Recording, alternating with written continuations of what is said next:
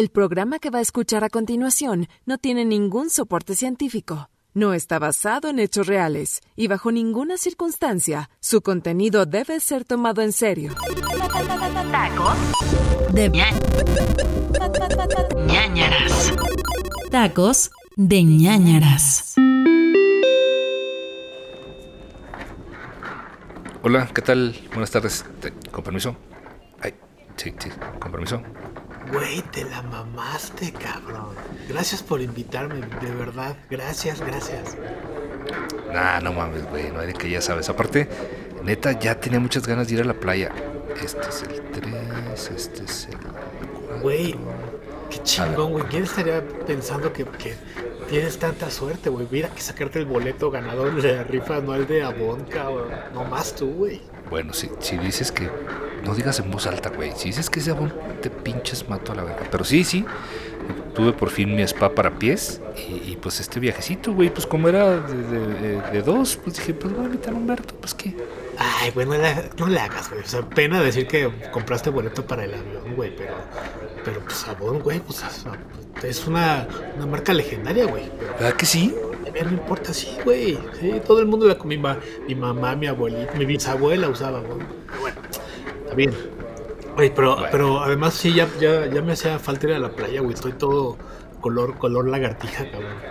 Pero, pero, pues, ¿por qué no nos fuimos en carro, güey? Está cerquita. Ay, el clásico chilango.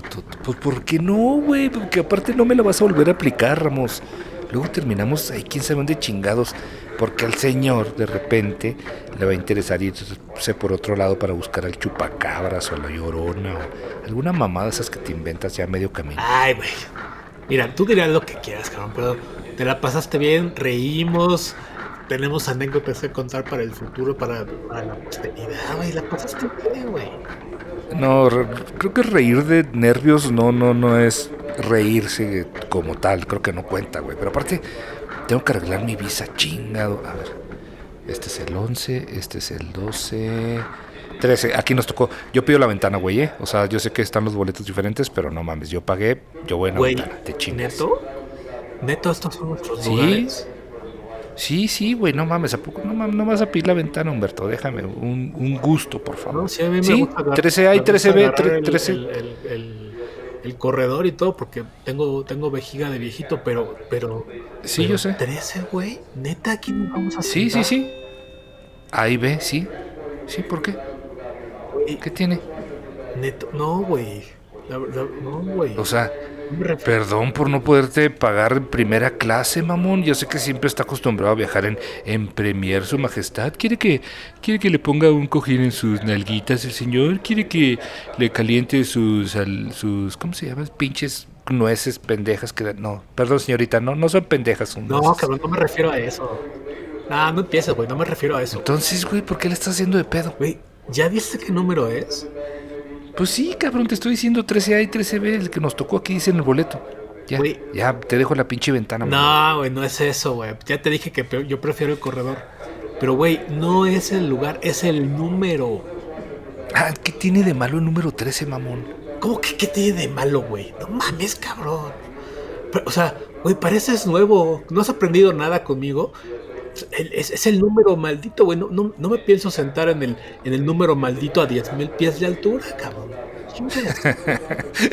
maldito tu, tu pinche cerebro. A ver, el pinche vuelo viene hasta la madre, Humberto. Siéntate y ya, por favor, cállate. No vas a hacer una pinche cena aquí, güey. No, cabrón. Güey, entiende, güey. A ver, ¿qué tal si se, si se cae el avión, güey? O sea, nomás por estar sentado en ese lugar, capaz que se cae el avión. A ver, a ver, espérate. No, no estés levantando la voz para empezar. Ya nos están viendo feo. Aparte, es que no mames, güey. ¿Cómo que se va a caer? Siéntate y ya, cállate, Humberto. Güey, neta no, güey. El 3 es de mala suerte, güey. Nos va a pasar algo, cabrón. Que te calles ya, güey. No mames. No, no, señorita. Mira, la señora ya se persinó. Quiere decir que no nos va a pasar nada. Hijo, güey. Bueno, no digas que no te lo advertí, eh.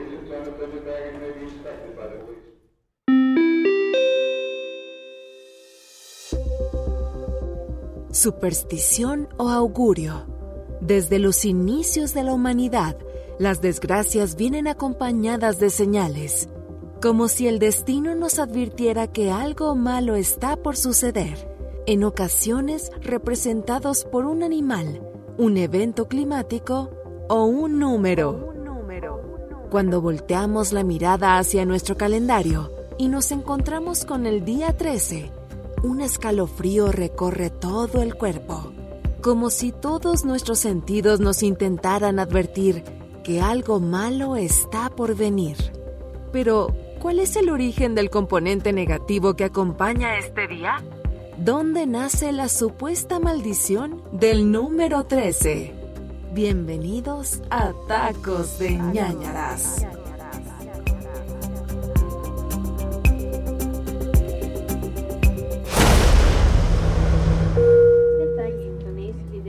Güey, neta, güey. Neta, si quieres, mira, vámonos y yo pago el carro. Yo pago la renta. Más, rentamos una, una de estas este, eh, suburban negras.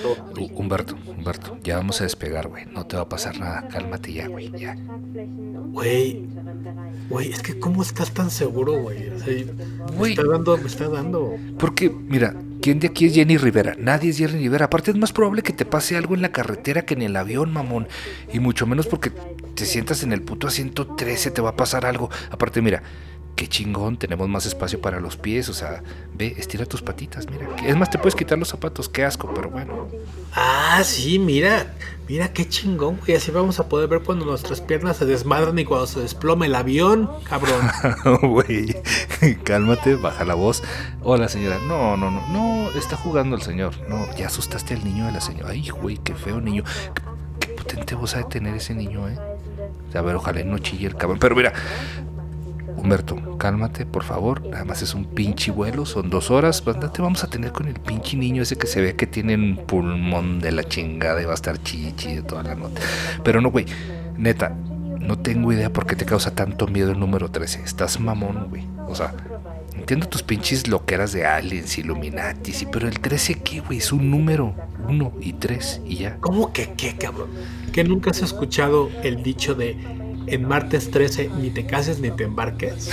a ver, mamón, nomás es en martes ni te cases ni te embarques. El 13 te lo acabas de inventar tú, pero a ver, pendejo. De todos modos, estás todo embarcado en buró de crédito. Nunca le hiciste caso a ese dicho, por lo visto. Ey, ey, esas cosas no se dicen en voz alta, güey. Pero independientemente de mis finanzas, eso no tiene nada que ver con el número 13, güey. yo me refiero a la verdadera razón por la que el número 13 es maldito. A ver, a ver, mira, ya, ya sé para dónde va este pedo. Si me, si me cuentas por qué el 13 es maldito, ¿ya te vas a calmar? Mira, no, no, no, no te prometo nada, pero, pero mejor juzga tú.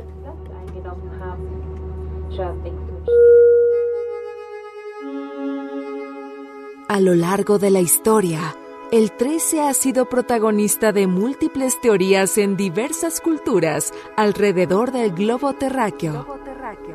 Los antiguos persas creían que el día 13 era un día para el mal. Para protegerse, se alejaban de las ciudades y pasaban el día en el campo. Los babilonios también tenían un mal presagio con este número y lo representaban con un cuervo. Incluso el poeta griego Hesíodo pedía a los agricultores que no sembraran el día 13 de cada mes. En este baile de la mala suerte no podía faltar la presencia de la brujería. Y es que, curiosamente, los aquelarres cuentan con 13 participantes, 12 brujas y el mismísimo Satanás encarnado en el número 13. Pero, ¿por qué el 13? ¿Qué tiene de especial este número que ha causado tanto terror en las personas a través de los siglos?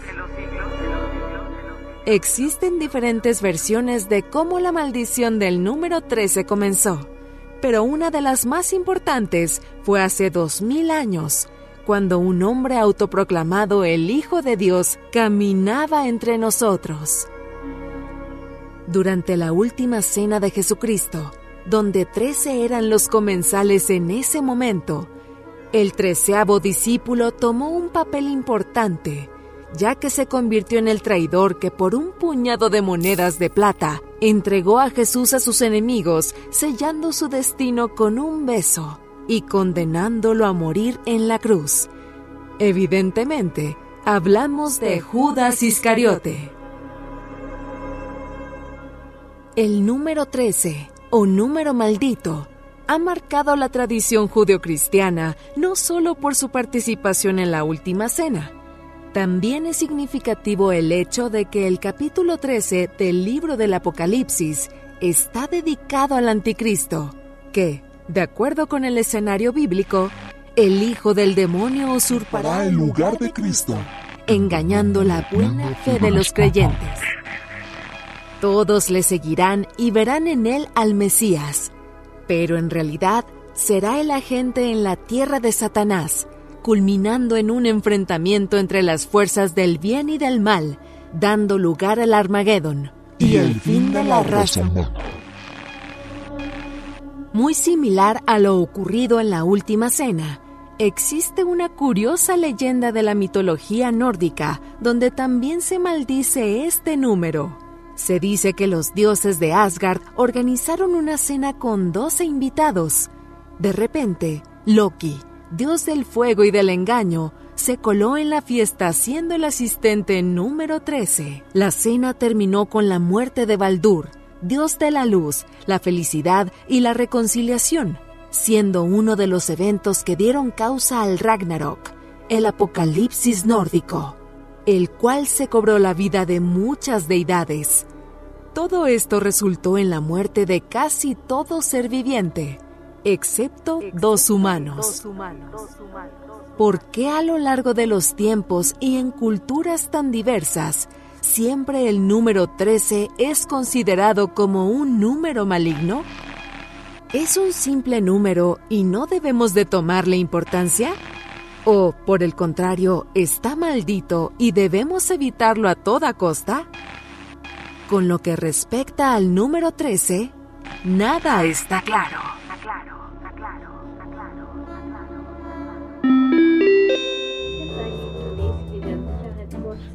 ¿Ves, güey? Güey, neta, vamos a bajarnos, cabrón. A ver, a ver, aquí no hay ningún pinche dios nórdico. Que no ves que todos estamos bien prietos, pero yo más que tú, pero deja de estar exagerando ya, Humberto. ¿Cómo que exagerando, güey? A ver, ¿qué me dices de la última cena? Ah, pues yo me aventé una torta de, de cochinita, pero, pero, ah, de la última cena de, de Diosito. Pero a ver, si eso fuera importante, el número de los que estaban ahí, entonces sería igual de importante el vino, ¿no? También estaría maldito o, las sotanas, o pues las chanclas. No, no, no, no es lo mismo. Pues no.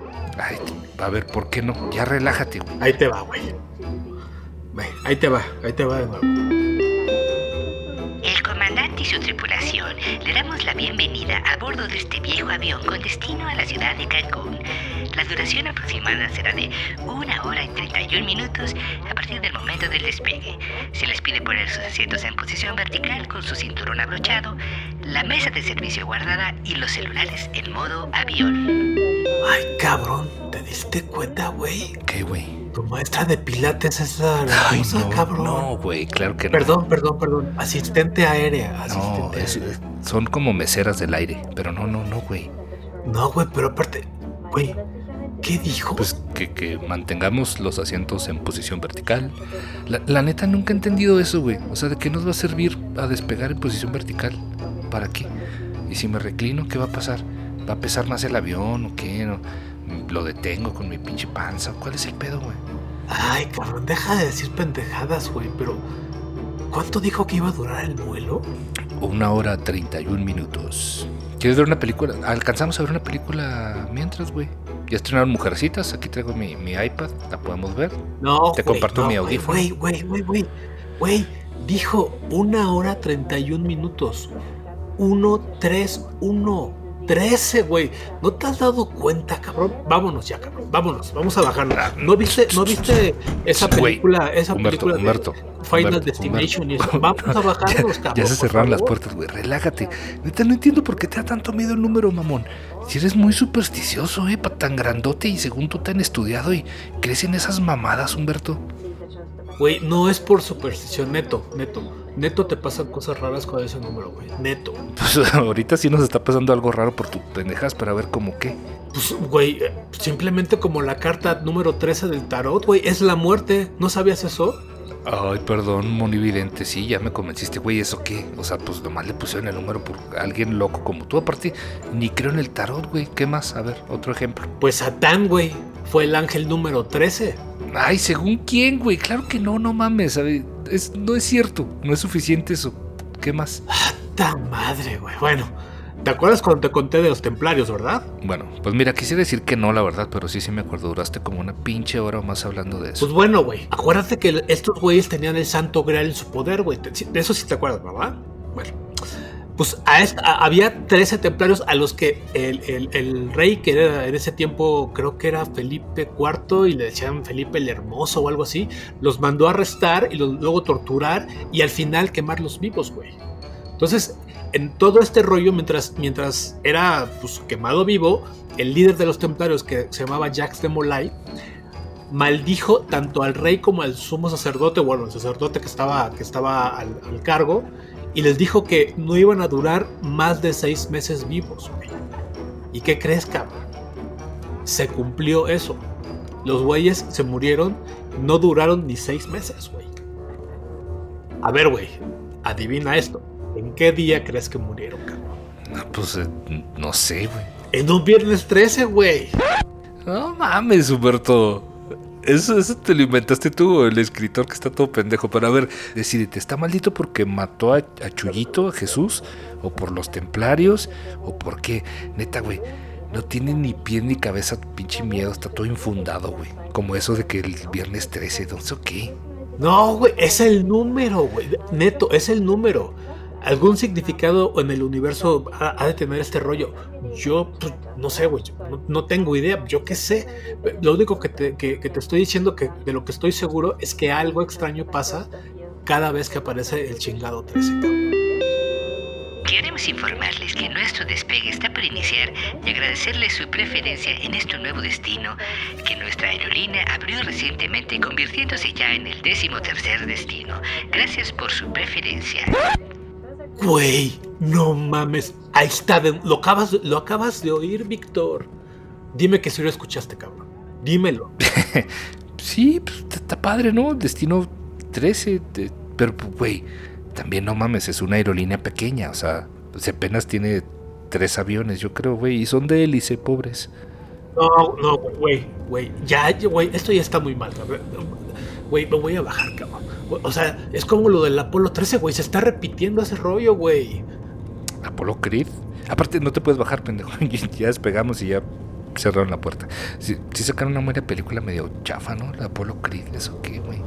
No, güey, no el Apolo, no el Apolo Creed. Además, la película de Creed está muy buena, por cierto. No, pero no me refiero a ese Apolo, güey. Me refiero al, cohete que mandaron al espacio, cabrón. Pues, ¿qué, ¿qué le pasó? ¿Qué? Tom Hanks, ¿recuerdas de la película? Tom Hanks, Gary Chanisi y todos esos güeyes. Ah, sí, donde está medio lerengo, que, que, ay, que la, bolca, caja de chocolates, ¿a poco es decir que son 13 no, chocolates? No, esa no, güey, esa se llama Forrest Gumps.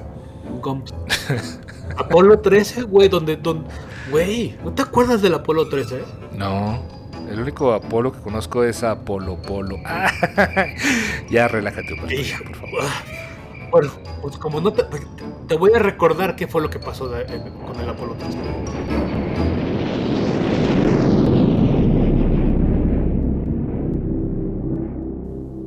En una época donde la humanidad se dispuso a conquistar la última frontera, el universo, nació el programa Apolo, el cual fue un programa espacial tripulado desarrollado por Estados Unidos en la década de 1960, y así dando inicio a la famosa carrera espacial con la Unión Soviética durante una inquietante Guerra Fría.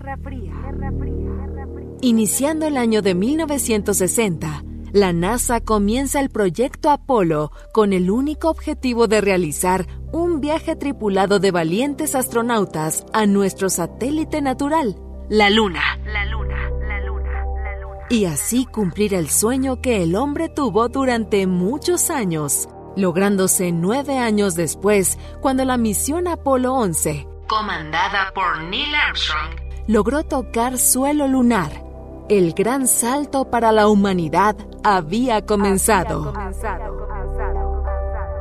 Pero no todo fue un éxito en el programa Apolo. El caos y la tragedia llegaron de la mano del número maldito. Para el día 11 de abril de 1970, se esperaba contar con el mismo éxito de los programas Apolo anteriores y así ganar la tan anhelada carrera espacial. Pero el destino les tenía preparada una trágica sorpresa. La tripulación a bordo del Apolo 13, comandada por el veterano astronauta James Lovell y secundada por los pilotos Jack Swigert y Fred Hayes, tenía como objetivo alunizar sobre el polvoriento suelo de nuestro único satélite y una vez más hacer historia. Las 13:13 horas fue la orden del despegue y con ello se empezaba a atentar al número maldito. Nadie sospechaba qué se avecinaba para el Apolo 13. Para el segundo día de viaje, el 13 de abril, el Apolo 13 sufrió un grave accidente. cuando un tanque de oxígeno explotó a bordo de la nave y colocando a los astronautas en una situación realmente peligrosa, inmortalizando la frase Houston, tenemos un problema. La misión de llegar hasta la Luna se abortó de inmediato. La prioridad ahora para la NASA fue tratar de llevar de vuelta a la tripulación sana y salva a casa. Dentro del equipo personal que la NASA suministraba a cada uno de los tres astronautas se encontraba un cronógrafo Omega Speedmaster profesional. Un detalle en la muñeca que acabaría siendo fundamental en el desarrollo final de la misión. Houston, tenemos un problema. Se ha convertido en una de las frases más famosas del siglo y también en una de las citas más repetidas de la historia del cine. Desde Houston, los ingenieros prepararon una ingeniosa estrategia de rescate. Consistía en trasladar a los astronautas hasta el módulo lunar y regresar dentro de ella a la Tierra. Sin embargo, la nave de apoyo no estaba construida para soportar a tanta gente durante tanto tiempo. Así que, para ahorrar energía, la tripulación se vio obligada a desactivar todos los aparatos de medición del cuadro de mandos quedándose totalmente a oscuras y en condiciones muy difíciles de temperatura y oxígeno. Fue entonces cuando los tres tripulantes dentro del módulo lunar se enfrentaron al momento decisivo. Debido a que la trayectoria de la misión se había desviado de su ruta inicial unas 80 millas náuticas, el módulo podía, en su intento de penetrar en la atmósfera terrestre, ingresar con un ángulo incorrecto, salir rebotado y regresar de nuevo al espacio sin posibilidad ya alguna de rescate, dejando a los tres astronautas a la deriva, flotando infinitamente en el espacio. Para enderezar dicho rumbo manualmente, tomando como referencia el horizonte de la Tierra, se requería encender los motores y propulsarlos durante un consumo de combustible de 14 segundos exactos, ni uno más ni uno menos. De lo contrario, no conseguirían completar su regreso con éxito. Al estar todo su panel de mandos apagado, los astronautas debieron calcular ese lapso de tiempo con la única ayuda de su reloj de muñeca y, para gran alivio de todos, el pulso de la maniobra manual y las manijas del reloj Omega se acoplaron a la perfección y, finalmente, el 17 de abril, 142 horas y 54 minutos después del lanzamiento, el Apolo 13 amerizó sin más incidentes en medio del Océano Pacífico.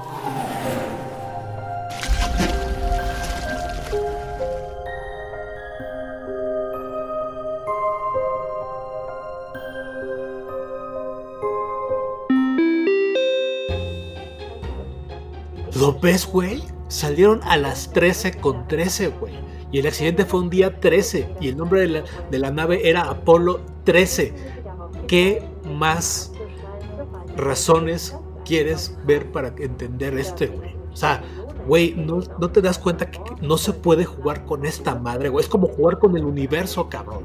Ay, ya, deja de jugar y ayúdame a abrir los pinches cacahuates. que- ¿Por qué son tan difíciles de abrir los cacahuates, güey? O sea, ¿para qué te los dan si no quieres que, no quieren que te los comas? Porque Pero- están rancios, güey. No, no están rancios, dame los tuyos ya. De- por- a ver, ¿qué les pasó? Ya, cuéntame algo mientras abro los pinches cacahuates. Bueno, pues nada, que, que al final pudieron regresar. Ay, ya ves. Ahí está, ¿cómo, cómo no iba a pasar? No nos va a pasar nada. Si esos güeyes regresaron, nosotros también.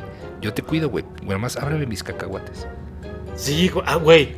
Claro que pudieron regresar porque ellos eran astronautas, güey. Estaban entrenados con, con horas y días y semanas y meses para ese rollo. Y aparte, pues eran físicos espaciales y toda la cosa, güey. Tú no puedes abrir tus pinches cacahuates. A ver, pásamelo, güey. Por eso pues, no corro tanto peligro, pero a ver, todavía que te invito, güey, todavía que- y termino todo pinche insultado ahí por gordo e inútil. Bueno, no me dijiste así, pero lo, lo pensaste.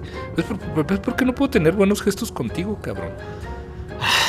Dame mis cacahuates. Tienes razón, güey, tienes razón. Pero es que sí me preocupa, güey. De, de verdad, güey, tócame, tócame el corazón como, como tengo palpitaciones, cabrón. No, te vas a estar agarrando la chicha aquí enfrente de toda la gente. No, güey, arribita. Pero, no, güey, eh, o sea, tanta, tanta coincidencia, güey, tanta coincidencia. Neto, no, no puede, no puede ser, cabrón. No puede ser, no puede ser, güey. Güey, ¿qué es ese ruido? ¿Qué es ese ruido? Güey, güey, es el aviso de que va a pasar el carrito con, con los botanitas, güey, que venden bien pinches caras. Pareces gato erizado, mamón, ya. ¿Gusta café, té, algún snack? Los precios los tienen enfrente de ustedes. Ahí está, en la carta esa, señor, en la carta esa. No, no, es- no es para hacerse aire, es los precios. Güey, no me, güey. No mames, cabrón. Cuesta 13 pesos, güey. Güey, nos vamos a morir, güey. Ya, nos vamos a morir, nos vamos a morir. Ah, no, bueno, sí. A ver, a ver, señorita, sí, déjeme checar. No mames. güey, lo sabía, güey. ¿Para qué nos subimos? Pero claro, tú no me entiendes, güey. Ni te- Es más, güey, a mí ni me gusta la playa, güey. Por favor, ¿nos puede, señorita? No, neta, neta, neta, neta, se están mamando, neta, neta. Ya no puedo creer esto, güey. No puede ser, Humberto. Para que se me pase el susto, güey. No, no, no, no, no, no, no, pendejo, cálmate. Humberto, Humberto, 200 pesos por unos totis, mamón. Tampoco nos fue tan mal en el COVID, ¿o sí? Bueno, deme dos. Invita a los, los dos. Tú los pagas, güey. Ya, ya.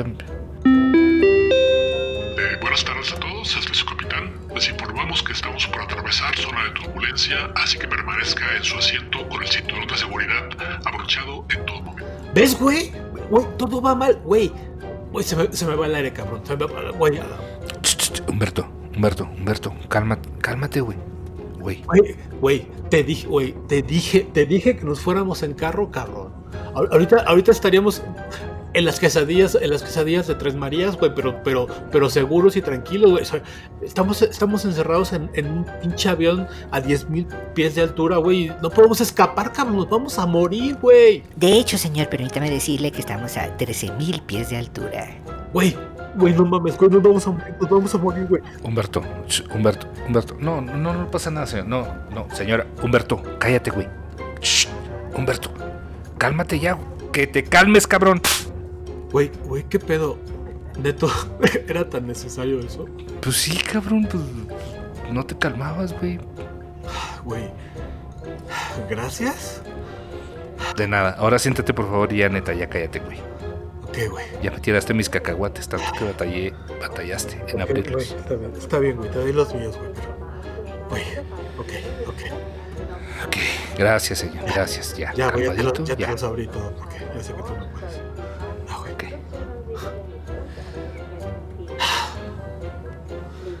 Ok, güey. Va a ser otro, otro vuelo maldito, güey, estoy... Estoy seguro, pero... ¿Qué? ¿Qué? No, güey, nada, nada, nada, nada. La madre. Válgame santo.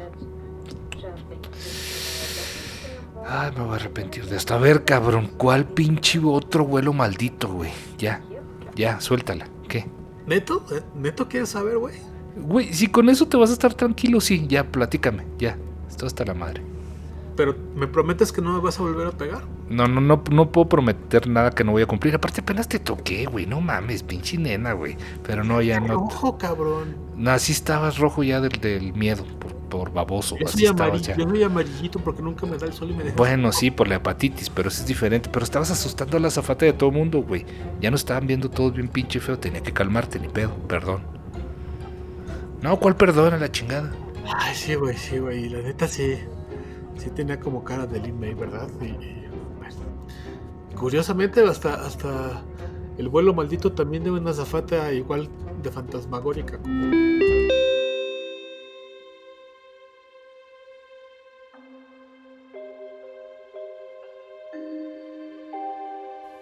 Todo comienza en Argentina y un Boeing 747 despegando el día equivocado, un 13 de enero de 1979. Para poder entender esta historia, todo comienza cuando a una azafata llamada Susie le es detectada una enfermedad terminal. Ante esta situación, la auxiliar de vuelo pidió de manera especial al personal que la programara en ese avión antes de su retiro por incapacidad, porque ella le tenía aprecio especial. Esa aeronave había salido de fábrica y realizado el primer vuelo el 8 de diciembre de 1978, día en que en Argentina se celebra el Día de la Inmaculada Concepción, de la cual ella era creyente.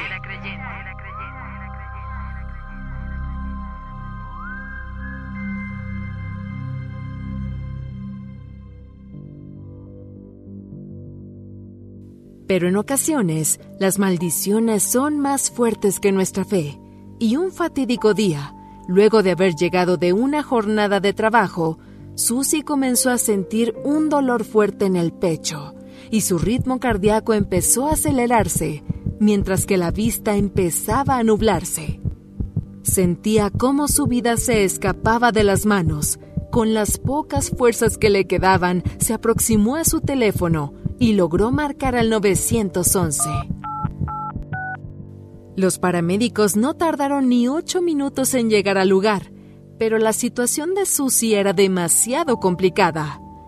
Todo el trayecto hacia el hospital fue socorrida con respiradores y con un pulso prácticamente inexistente llegó al hospital, curiosamente llamado la Inmaculada Concepción, como si el destino le estuviera jugando una broma cruel.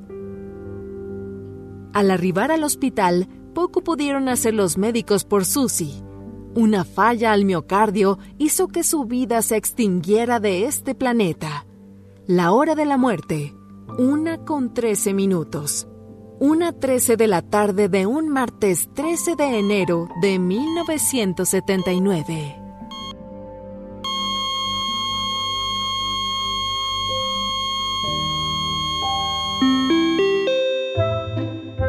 Bueno, ¿y eso qué, güey? O sea, se muere un día 13. Gran cosa. Y aparte, eso es coincidencia, Humberto. No tiene nada de misterioso. Ya lo hemos establecido en todos los programas anteriores. Güey, que sí lo tiene, güey. Sí lo tiene, güey. El, el vuelo, el día, en todos los lados está presente el maldito número, cabrón. Bueno, ¿y qué tiene de interesante esa mamada, güey? O sea, la gente se muere todo el tiempo. Cada vez tus historias están más raras y terminan todas aburridas. Ah, pues fíjate que así no termina, ¿ok? Así no termina. Más bien así empieza. No, no, no, no. Sí, por favor, café. No tomes, Con- no tomes con- café, Ya Humberto. no hay No, crema. no tomes Gracias. café, güey. Sí, así.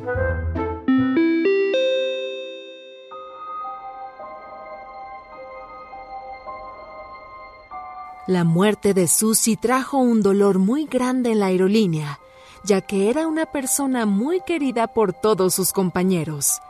Pero al paso de unos meses, sucesos extraños comenzaron a suceder. Según un piloto jubilado, comentó que el avión al que Susie decidió que fuera su último estaba siendo revisado en los hangares. De pronto, una figura muy borrosa y transparente se materializó frente a dos mecánicos. Una sombra avanzó poco a poco por el pasillo del avión, deteniéndose en el asiento número 13, desvaneciéndose ante la mirada atónita de los dos mecánicos.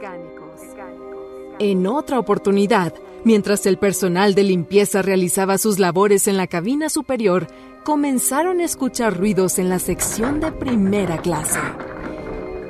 Uno de ellos bajó por la escalera y parada en la mitad del pasillo vio una figura humana con el uniforme de azafata de la empresa. De nuevo ahí, una extraña figura espectral, parada observando fijamente mientras el mecánico estaba congelado del miedo. La extraña figura dio media vuelta y se dirigió de nuevo al asiento número 13 donde se desvaneció de nuevo, como si su único vínculo con este mundo fuera ese asiento. Las extrañas visitas de esta fantasmal figura que se sospechaba se trataba de Susie no fue suficiente razón para cesar de circulación al avión, y al poco tiempo se comenzó a denunciar que se había visto el espectro de una azafata en diferentes partes del mundo. Madrid, Estambul, Canadá, Francia. En todo se reportó la extraña y fantasmal azafata recorriendo ese pasillo una y otra vez.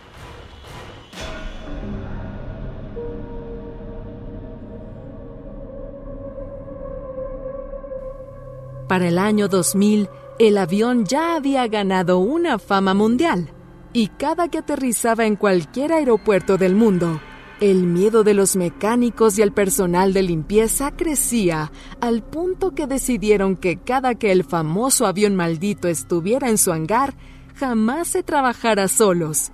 Y después de un tiempo, se decidió dar de baja la nave y dejó de volar para siempre.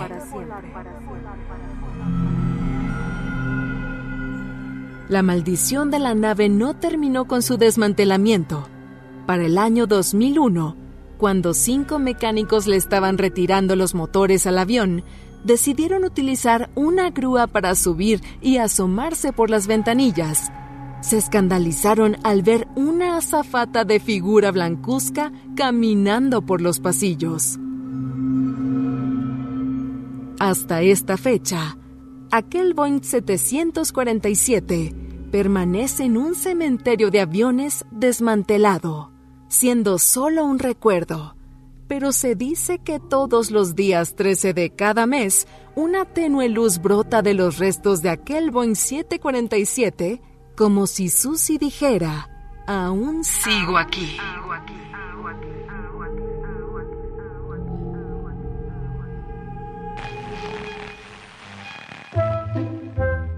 ¿Ves, güey? Como, como si esta azafata está medio fantasmal, güey. Eh, chécale, güey. Chécale, es más, chécale a la señora si tiene pies. No vaya a ser. Shh, Humberto, güey, cállate, te va a oír, güey. Sí, aparte sí la vi, tiene pies como de, de hobbit. Pero muchas gracias por los cacahuates. No, no, no, hobbit, no, no, no le dije a usted, señorita. Muy ricos los cacahuates, ¿eh? Qué fácil es abrir estas bolsas, no tiene usted idea. Qué, qué prácticas. No estamos seguros aquí, no estamos seguros aquí. Ya te dije que el avión está bien, chingada madre. Cálmate, Humberto, otra vez. No te quiero cachetear. ¿Quieres que te lo diga otra vez? No me refiero al avión. Y sí se siente raro. Se respira en el ambiente, güey. Se, se siente, se siente bien gacho, bien raro. Bueno, pues que también tanto cacahuate, perdón. Pero, pues, no, no, ya. Creo que es el baño, güey. Es que también es, es aerolínea patito, güey. No, güey. No me refiero a eso, aunque sí creo que le debería echar a, a- aromatizador, pero, güey, siento, siento que cada vez que, que, que, que- que permanecemos aquí me empieza a dar una paranoia, güey. A mí también, pero es por tu pinche culpa. Ya cálmate, güey, ya. Relájate. Güey, es que no puedo, Víctor. Neto, neto, no puedo. El pinche número. Lo veo donde sea, cabrón. Para esa película de Jim Carrey. Güey, así, así, así empiezan, cabrón. Así empiezan. ¿Quiénes empiezan? Así empiezan quiénes, güey. Pues todos los pinches locos, cabrón. Empiezan viendo cosas y luego tienen actitudes bien raras y antisociales. Y, y luego ya terminan volviéndose locos y haciendo cosas que una persona normal jamás haría, güey. Yo no quiero que me pase a mí, cabrón. No quiero. No, no, no, mijo, pues se me hace que. Sí, no, no, que no te vaya a pasar, eh. Este, híjole, sí, sería muy terrible para la gente que está sentada enseguida de ti, cabrón. ¿De qué estás hablando, güey? ¿Qué insinúas? No, no, no, no, no, nada, pero a ver qué hacen estos locos. ¿Qué, qué- cómo qué hacen? Cuéntame. Quiero saber de primera mano. Pues cosas tétricas, güey. Cosas tétricas, lo que hace la gente loca. O sea, hay un caso de un güey que se obsesionó tanto con el número 13 que perdió la cordura completamente, cabrón.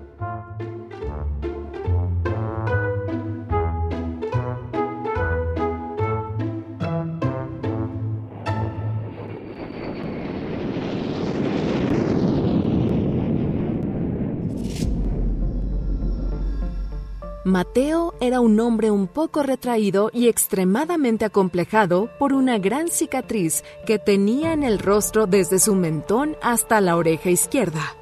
Pero a pesar de todo esto, era un hombre simple y amable. El único trabajador de limpieza y velador en un internado al sur de la Ciudad de México.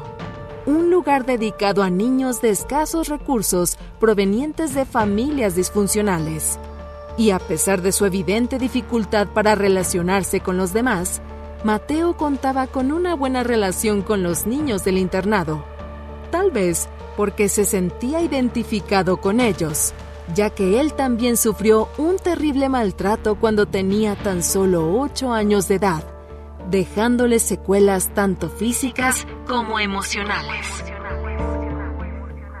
Una noche, Mateo, dando su recorrido de limpieza por las aulas, se vio entrando a la número 13, un salón de blancos azulejos y pupitres viejos que casi no era usado por el personal docente.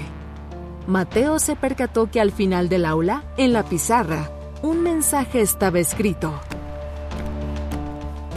Mateo se acercó y observó que de esquina a esquina del pizarrón, el número 13, escrito con gis, era repetido constantemente. Mateo no le dio importancia y borró el pizarrón, cerró el lugar y partió a su casa. ¿Cuál fue la sorpresa para Mateo que al día siguiente encontró el mismo mensaje en el mismo salón? ¿Cómo podía haber pasado esto? ¿Alguien irrumpió a altas horas de la madrugada solo para volver a escribirlo? Mateo acudió a las autoridades escolares, las cuales no le dieron mucha importancia, y que probablemente algún niño había escapado de su cuarto para jugar una broma pesada. A lo largo de una semana, esto se repitió constantemente, hasta que un viernes 13, con esperanza de encontrar al culpable de semejante broma, esperó en el salón de junto y así sorprender a los bromistas. Cuando Mateo comenzó a escuchar extraños ruidos de esa aula 13, se apresuró a descubrir a los culpables, pero cuando entró no había nada, solo el mismo mensaje, pero ahora no solo en la pizarra, sino por todo el lugar, el techo, las paredes, los pupitres, las ventanas. El número 13 de todos los tamaños y formas que se pudiera imaginar. Esta vez algo diferente captó la atención de Mateo. Un mensaje diferente al centro del pizarrón. Se acercó para poderlo leer y decía, Libérame. Súbitamente la luz se fue en todo el lugar, dejando a Mateo en tinieblas en esa maldita aula 13. Acompañando el apagón, un grito de terror escuchó en los pasillos del internado logrando despertar a los guardias y varios alumnos. Pero cuando estos se acercaron a socorrerlo, ahí estaba Mateo, en posición fetal en una esquina llorando, en estado de shock, como si hubiera visto al mismísimo demonio.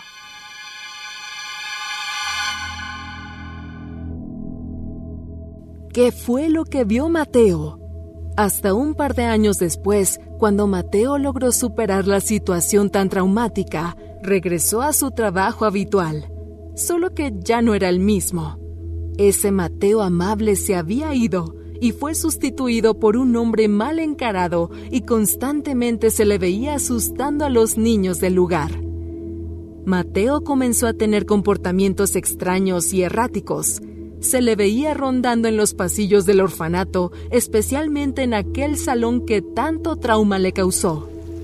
Una noche lluviosa, Ricardo, un niño de 12 años y muy aventurero que vivía en ese orfanato, decidió escabullirse de su dormitorio para seguir a Mateo a escondidas con la intención de sorprenderlo. Siguiéndolo a una distancia prudente y por todos los pasillos, lo vio encaminarse al aula número 13. El niño observó bajo la poca luz que había cómo Mateo arrastraba un bulto inerte de un tamaño considerable. Lo metió al salón y lo cerró con llave. Por su inocencia y curiosidad, decidió observar de más cerca y acercándose de puntas, se paró frente a la puerta del aula 13. Cerró un ojo y se acercó a la cerradura para tratar de ver qué hacía Mateo dentro. Cuando de pronto, la puerta se abrió violentamente y dos manos emergieron de la oscuridad para tomar al pobre de Ricardo, jalándolo y cerrando la puerta. Nunca más se volvió a saber de Ricardo, ni de Mateo. Pasaron los meses y con una investigación policial no tardaron en descubrir que Mateo era un sospechoso de la desaparición del niño. Entonces, al momento de que la policía arribó a su casa, un pequeño departamento en una colonia popular de la ciudad, entró por la fuerza y ahí fue cuando los presentes quedaron atónitos una habitación tan solo iluminada con una pequeña bombilla, llena por todos lados de graffiti y pintas con el número 13. Y al centro, ahí estaba, el cuerpo de Mateo ya con varios días de descomposición pendiendo de un cable de plancha colgado y una nota en su mano que decía simplemente, Libérame. Según el reporte forense, Mateo perdió la vida por asfixia un 13 de marzo y de Ricardo no se volvió a escuchar de él.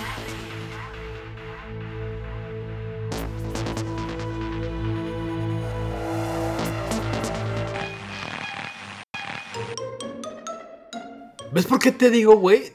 Güey, te, vuelve loco ese número, cabrón. ¿Cómo sabes si, si luego eh, me lava el coco y, voy a querer matar a todos, cabrón? Shh, Humberto, cállate, güey. Güey, es que, güey, neto, no estamos exentos, güey. Este número tiene algo maldito, güey. O sea, ¿cómo sabes si, si por estar eh, tanto tiempo sentados no le comienzo a hacer daño a la gente, güey? Igual me, paro y con el cinturón de seguridad ahorco a los de enfrente, güey, güey. Hasta la señora esa y el niño gritón que no deja de chillar, cabrón grita más que yo, güey, o sea, güey, neto, neto.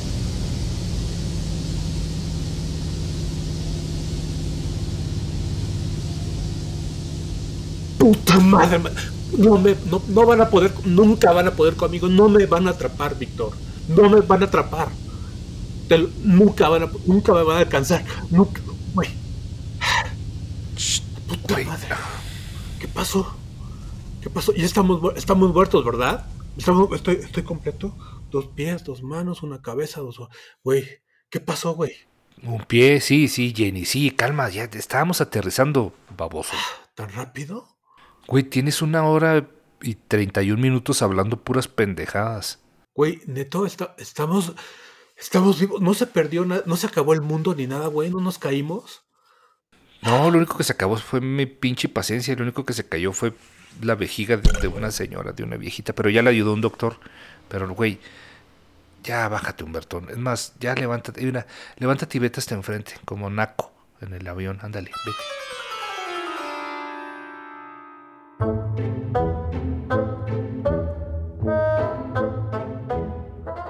Ay, güey, gracias, perdóname, güey.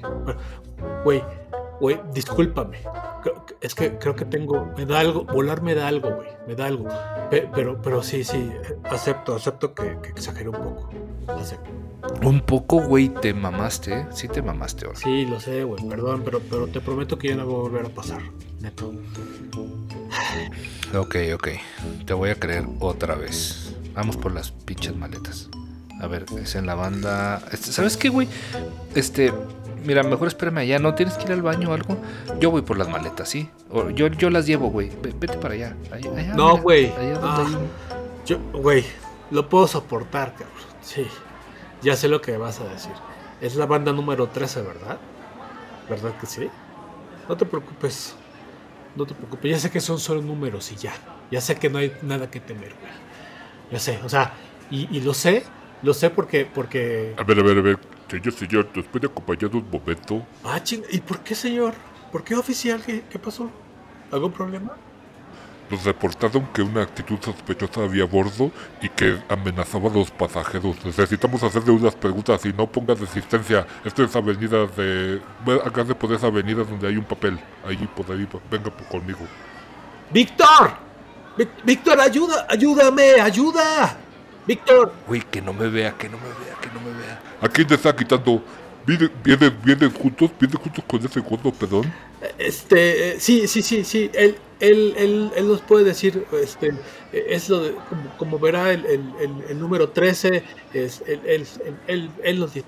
A ver, a ver, a ver tú, muchacho. Señor, viejito, acompáñeme por favor a mí también. Venga, venga usted para acá. Puta madre.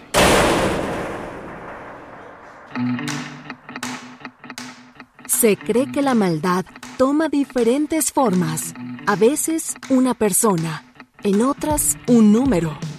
Desde las cartas del tarot hasta el número de pisos de un edificio, el número 13 siempre ha sido razón para la creación de cuentos de terror, arrojados en los corazones de millones de personas. El número 13 siempre ha infundido miedo en los creyentes. Nuestros protagonistas fueron víctimas de una paranoia o algo quería advertirles el destino. ¿Fantasía o realidad? Para responder a esta y más preguntas, acompáñenos en nuestro siguiente Tacos de ñañaras. Tacos de ñañaras. Voz, Humberto Ramos y Víctor Hernández. Narradora, Kiria Montoya. Escritor, Iram Chávez. Editor, Uriel Islas. Productor, José Luis Nava. Productor ejecutivo, Manny Mirabete. Esto es una producción de Máquina 501 para el mundo. De nada, mundo.